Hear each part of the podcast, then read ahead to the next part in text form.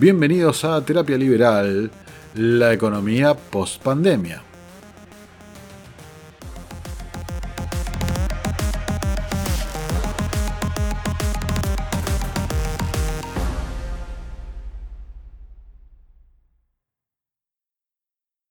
Bueno, ¿cómo andan? Hoy les voy a traer las claves del programa económico que Alberto Fernández diseña para enfrentar la crisis post-COVID-19. Esta es una nota que firma Roman Lechman, que eh, gracias a su, digamos, difusión propagandística del gobierno accede generalmente a información anticipada, ¿no? para decirlo de alguna forma. Dice, el presidente prepara un plan destinado a reactivar el consumo, multiplicar las exportaciones y bajar los niveles de desempleo, que anunciará cuando termine la cuarentena en el AMBA. Alberto Fernández prepara en silencio un programa destinado a exhumar la economía tras la conclusión de la cuarentena obligatoria dictada para evitar que el COVID-19 ejecute una masacre nacional en su pico de contagio social. Hoy vamos más que nada a hablar de economía, pero esa frase ya de por sí es uno de los más grandes delirios que leí este año. No, eh, no hay una masacre nacional, no hay ninguna evidencia de lo que está diciendo, es únicamente congraciarse con el poder, lo que firma este periodista. El plan post-pandemia apunta a relanzar las economías provinciales, facilitar el consumo y conectar los excedentes productivos con los mercados internacionales que multiplicarán su demanda cuando el coronavirus aplaque su impacto en la economía global. Bueno, analicemos ese párrafo brevemente, ¿no? Eh, básicamente, ¿cómo van a relanzar todo esto? Facilitar el consumo y demás. A través del gasto público. El gasto público que ya está en niveles récord, ¿sí? Hay un déficit fiscal que se estima que va a alcanzar 10 puntos eh, del PBI, o sea, una, una barbaridad. Eh, y recordemos que tenemos una de las presiones impositivas más grandes, más fuertes de todo el mundo. O sea, ¿cómo van a relanzar y facilitar el consumo? A través de más gasto público que se traduce en más impuestos, que se traduce en pérdida del poder adquisitivo presente a través de los impuestos o futuro a través de la emisión monetaria y su consecuencia la inflación. Después dice que los mercados internacionales mágicamente por motivos random van a multiplicar la demanda cuando el coronavirus aplaque su impacto en la economía global. Pero ¿por qué digo eh, eh, motivos random? Porque los mercados internacionales ya, eh, digamos que Argentina no es un actor importante, entonces ¿por qué va a pasar a ser un actor importante?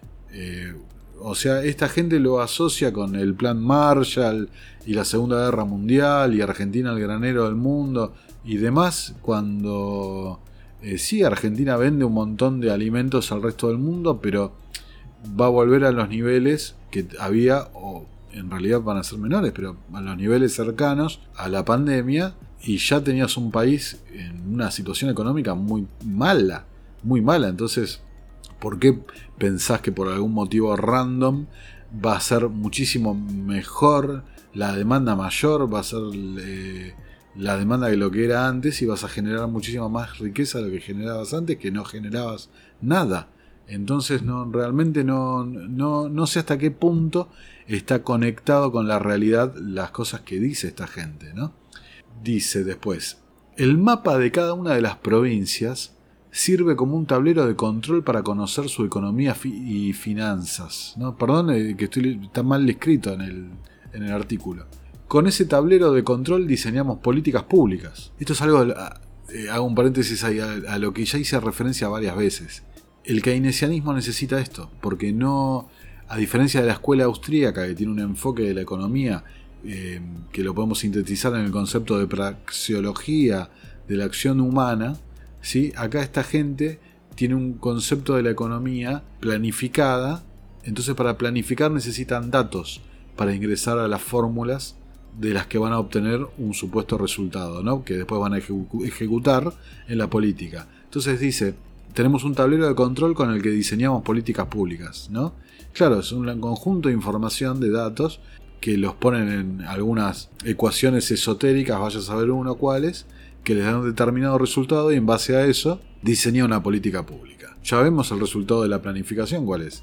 La planificación llevada al extremo, traducido en 150 millones de muertos, con el comunismo. Pero bueno, sigamos. Por ejemplo, el ingreso federal de emergencias, el IFE, que llegará a todas las provincias. O sea, fíjense la contradicción de lo que está diciendo. Por un lado dice que evaluamos cuáles son las necesidades, eh, los números y las situaciones de cada provincia para después terminar en una política de para todas igual. O sea, claramente no son iguales las situaciones, pero llegan a la conclusión de que necesitan igual respuesta. Es casi como trasladándolo al tema de la cuarentena, ¿no? O sea, la idea de la cuarentena selectiva por regiones debería haber sido desde el inicio, porque no todos los lugares tienen las mismas necesidades, las mismas características. Y recuerdo hasta que comenté en algún momento de por qué se tomaban las mismas decisiones que en países con una, una composición geográfica, social, demográfica, económica completamente diferente, ¿no? Eh, pero bueno, eso es culpa de la mentalidad planificadora. Dice, las bases del programa que monitorean Cafiero, Guzmán y Cecilia Todesca, ¿sí? recordemos, ¿no? Cafiero, el que hace un tiempo hablaba también del entrecruzamiento de datos para las políticas públicas, Guzmán, el negociador de la deuda, keynesiano, la persona que decía, hablaba de, elogiaba las consecuencias de los huracanes eh, sobre la destrucción como eh, impulso a la demanda, creo que en Haití. Y mm, Cecilia Todesca, que es la persona que hace poco dijo que la emisión no genera inflación. Algo que el mundo desde 1974 no duda. Pero bueno, acá en Argentina seguimos contra la realidad. Bueno, dice, el programa que monitorean no se apoya únicamente en la lógica keynesiana ya que no se trata solo de abrir zanjas de día para taparlas de noche, los trabajos que a principios del siglo XX empujaban el consumo a través del mínimo ingreso salarial. O sea, inclusive en la, misma nota destruye la lógica keynesiana. ¿sí? Abrir una zanja de día para taparla de noche, porque claro, no importa la productividad, sino lo que importa es generar riqueza de la nada para que esa riqueza de la nada se eh, traduzca en la demanda de productos, ¿sí? una riqueza de la nada que se traslada a una demanda sobre productos reales, bienes y servicios reales, que termina colapsando, pues, lógicamente. Es tan evidente, ¿no? Pero bueno, dice que claro, no se traduce en una lógica keynesiana, sino que técnicamente están pensando en lo que hoy se denomina como teoría monetaria moderna, ¿no? Un intento de un neo-keynesianismo, un post-keynesianismo, como lo quieran llamar, de volver a lo mismo, de que la emisión de dinero no genera inflación y que en lugar de confiar en la lógica del mercado, que ya está probado que es lo más eficiente, no solamente lo, más eficiente, sino que hasta lo más moral, pero bueno, ellos no confían en esa lógica, quieren seguir planificándolo. Dice, lo que está viviendo la economía es un shock a la oferta y a la demanda, que se propaga como un shock aún más persistente sobre la demanda y eso se produce porque la incertidumbre genera conductas precautorias, temor a gastar. Esto es lo que el temor a gastar es lo que Keynes hablaba de los animal spirits, el miedo irracional de la gente que lo lleva a, contraer la demanda, el, gasto, entonces eso provoca las recesiones. Eso es básicamente lo que explicaba Keynes. Como hay un shock sobre la oferta, porque no están produciendo gracias a los confinamientos es que la gente no produce y no genera riqueza, entonces no puede gastar, porque tiene miedo de que no, vas a, no sabe si va a volver a generar riqueza, si va a volver a producir. Entonces, por más de que vos infles la demanda a través de, la nada, de alquimia, capaz que en el corto plazo veas una reactivación, pero a la larga volvés a fracasar y es la historia argentina desde que tengo uso de razón. Entonces, bueno, ante la lógica le preguntan, ¿no? El, pregunta al periodista, ¿cómo van a lograr que se incremente la demanda? Y la respuesta de alguien random del gobierno, supongo que, que alguno de los que menciona la nota, Todesca, Cafiero o, Guzmán, eh, contesta, ¿no? El crédito blando será un componente, pero solo eso no alcanza. Los incentivos se diseñan de forma tal de generar certidumbre sobre la demanda no habrá una reducción de impuestos a secas, sino esquemas que les garanticen a quienes ofrecen que va a haber demanda por lo que venden. O sea, de algún modo mágico, ¿sí? Realismo mágico, de un modo random, el Estado a través de la planificación les va a garantizar a los que ofrecen productos y servicios que va a haber una demanda para, aquello que venden. ¿Y cómo es la forma en que se lo garantizan? Porque no, no, especifican sobre eso, claro. La forma de garantizar la, la demanda es inventando papelitos de la nada.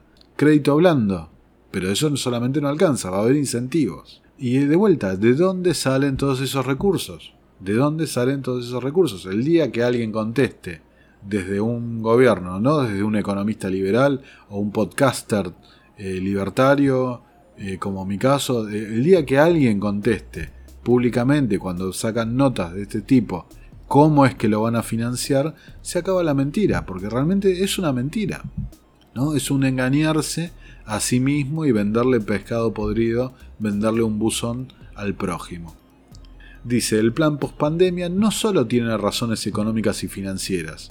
Alberto Fernández desea regresar a su agenda de pacto social y político, y el futuro programa necesita de consensos con la Unión Industrial Argentina y la Confederación General del Trabajo, por citar a dos protagonistas claves del entramado del poder. ¿Sí? Fíjense, por supuesto que eh, el plan no tiene solamente razones económicas y financieras, sino que tiene razones políticas, porque el, encargado de la planificación en lo que se centra es en el poder. ¿sí? Entonces, claro, necesita de estos actores, que es con los que se sacó la foto el 9 de julio, y es por la cual tuvo el llamado fuego amigo de, de Bonafini, la vicepresidente, etcétera, etcétera, de un montón de los del grupo eh, de la secta kirchnerista. Dice, el establishment económico y financiero retrocedió cuando el presidente anunció la eventual estatización de Vicentín, pero al comprobar que esa medida política perdía aire en Olivos, avanzó en un paso institucional y presentó una batería de medidas económicas y laborales.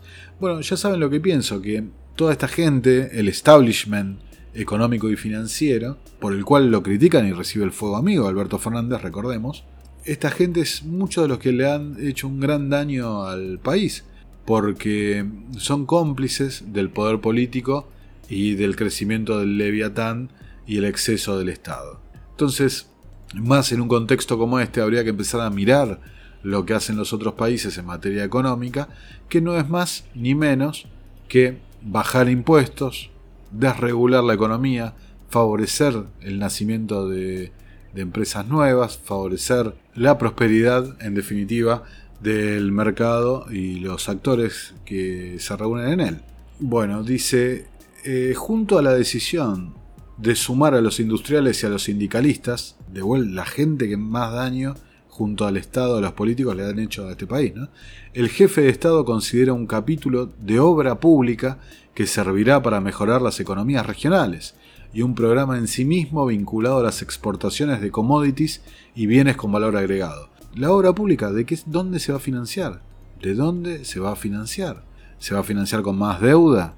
¿Se va a financiar con más emisión monetaria? O sea, más pérdida del poder adquisitivo? ¿Se va a financiar con más impuestos? ¿Y dónde la obra pública va a reactivar las economías? Van a ser programas de empleo para hacer cosas random, ¿no?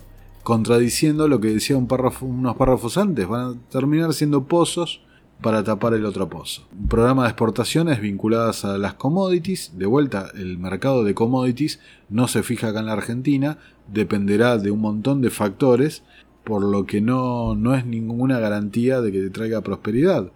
Y encima la Argentina, con las famosas retenciones, hace inviable las exportaciones.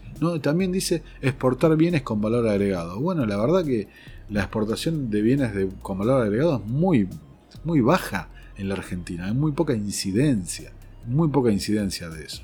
Resumiendo, ¿no? Estas medidas, estas cosas, estas notas que, que tiran para que la gente se vaya acostumbrando a lo que se viene, ¿no? Probando cómo va a rendir el humor social. Encontramos lo mismo que en los últimos años, lo mismo en las últimas décadas, lo mismo de la historia argentina. Mayor gasto público que va a derivar en mayor inflación, va a derivar en mayor carga tributaria y va a derivar en mayor endeudamiento. Ahora, ¿cuál es el motivo por el cual insisten, insisten e insisten en esto? ¿Cuál es el motivo? Realmente no, no tiene sentido alguno. Bueno, después el ministro Catopodis, el ministro de Obras Públicas, contento porque va a tener la billetera, el bolsillo ancho ahora, dice, cuando todo se cae, lo único que queda es el Estado, que puede poner en marcha la rueda de la economía. Y la obra pública es clave para el despliegue territorial, porque tenemos capacidad para llegar a 2.300 municipios con obra pública rápidamente. La realidad es que esa frase, ¿no? El despliegue territorial. Es clave para los punteros y para conseguir eh, reafirmar el entramado para asegurarse la estadía, la permanencia en el poder. Ya respecto a la obra pública, ni mencioné el tema de la corrupción, pero eh, el eje central es ese, ¿cuál, ¿de dónde van a salir los fondos para la obra pública? Dice, el capítulo final del futuro programa económico está atado a las exportaciones. Alberto Fernández pretende que haya un incremento importante del volumen exportable a partir de 2021 y considera que la clave para cumplir ese objetivo económico depende del funcionamiento del plan que piensa anunciar. Bueno, gente, las exportaciones inclusive están cayendo desde que impusieron el cepo cambiario. Ah, mientras más brecha cambiaria haya, menos exportaciones va a haber realmente es muy, muy aleatorio, muy random los motivos que están dando para pensar en, en una salida de una crisis. Ya lo he dicho en redes, ya lo he dicho en otros podcasts, vamos a una crisis de tamaño colosal. Y esta gente literalmente eh, está echando más leña al fuego. Está queriendo apagar el incendio con el bidón de nafta. No nos equivoquemos porque el gobierno anterior llevaba adelante estas políticas en otro contexto, eh, sin pandemia, sin demás, pero eran las mismas políticas, las mismas ideas.